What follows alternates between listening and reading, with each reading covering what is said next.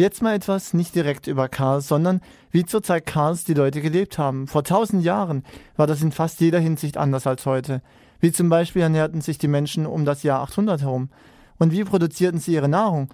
Professor Kurt Möser vom Institut für Geschichte am KIT hat sich mit diesem Thema befasst und er hat dazu ein Seminar angeboten. Britta Hagemann hat dies besucht und hat sich danach mit Kurt Möser unterhalten über Ernteerträge und die Qualität der Nahrung im frühen Mittelalter. Professor Möser, Sie haben ja hier gerade ein unheimlich interessantes Kurzseminar angeboten. Worum handelt es sich denn da? Agrargeschichte zu betreiben und zu verstehen, warum Agrargesellschaften ganz bestimmte Begrenzungen haben. Begrenzungen der Größe der Bevölkerung, der Größe der Siedlungen, warum etwa in der Karolingerzeit Städte fast nicht möglich waren. Das hat damit zu tun, dass in Solargesellschaften, äh, Gesellschaften, die nur sonnenbasierte Energie verwenden, Energieangebote immer knapp sind und dass es ausgesprochen schwer ist, diese knappe Energie so zu konzentrieren, dass größere Siedlungen entstehen. Und solche Fragen, wie groß kann eine Familie sein in solchen Gesellschaften, wie groß können Siedlungsgebiete sein, die können wir einfach nur beantworten, wenn wir verstehen, wie diese Stoffströme überhaupt vor sich gehen.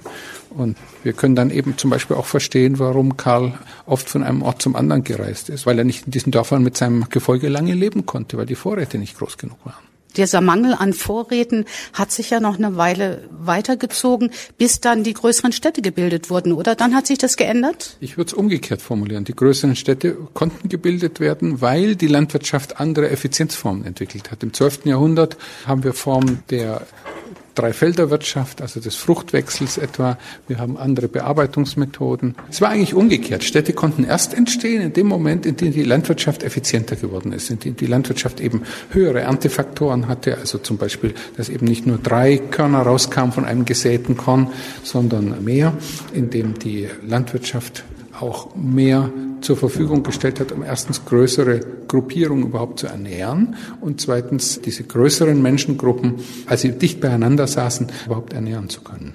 Die mittelalterliche oder frühmittelalterliche Gesellschaft ist eine Gesellschaft, in der Nahrung knapp ist und in der es für die Oberschichten schwierig ist, den Unterschichten Nahrung zu entziehen. Wir dürfen allerdings nicht uns der Illusion hingeben, dass sie genau das aßen, was gut für sie war. Ganz im Gegenteil. Die Nahrung war qualitativ ausgesprochen schlecht in der Regel. Das heißt, es wurden zum Beispiel Unkräuter mit vermahlen, es waren zum Teil psychogene Mittel im Mehl mit drin. Das Mehl enthielt vermahlene Steine zum Beispiel, die die Zähne abgenutzt haben.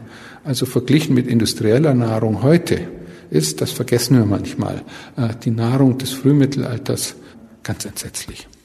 Kann man denn das überhaupt vergleichen? Also können wir aus unserer heutigen Sicht sagen, das war eine Mangelernährung, die Nahrung war entsetzlich? Das war doch bestimmt der Bevölkerung in dem Sinne nicht bewusst. Nein, aber wir können uns die Skelette zum Beispiel anschauen. Wir können feststellen, dass sie kleinwüchsig waren, zum Teil, dass Rachitis aufgetreten ist, dass Mangelernährung, die sich in Skeletten zum Beispiel zeigen, aufgetreten sind, dass die Zähne oft schon im relativ frühen Alter abgenutzt waren, dass Missbildungen vorkamen, weil zum Beispiel in der Wachstumsphase der Kinder und Jugendlichen knappe Ernährung herrschte.